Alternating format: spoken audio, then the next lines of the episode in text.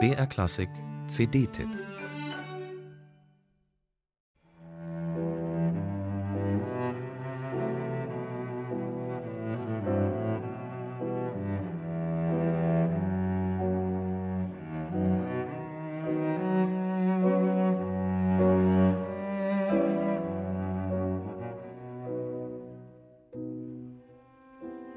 Mit deutlicher Artikulation und zugleich betörender Kantabilität intonieren Julia Hagen und Annika Treutler den Anfangssatz der ersten Cellosonate von Johannes Brahms. Das Werk entstand Anfang der 1860er Jahre und steht für die konsequente Fortführung der klassisch-romantischen Tradition im kammermusikalischen Schaffen des Komponisten.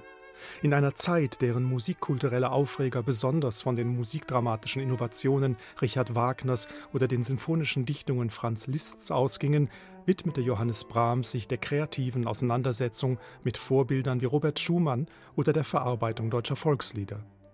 Das Gesangliche spielt neben der ausgereiften Konstruktion überhaupt eine große Rolle in der Musik von Brahms, was sich auch in seinen zahlreichen Liedkompositionen zeigt. Gerade die sehr zarten und intimen Klavierlieder eignen sich sowohl im Tonumfang als auch im Ausdruck für die Klangfarben des Cellos.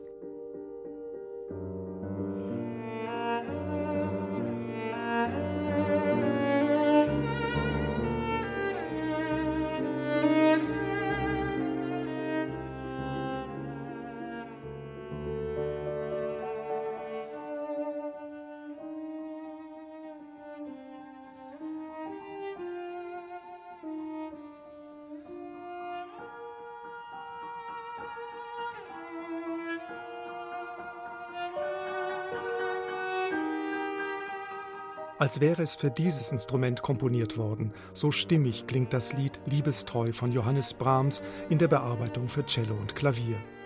Großen Anteil daran hat die wunderbar warme und ausdrucksvolle Tongebung der 24-jährigen Cellistin Julia Hagen.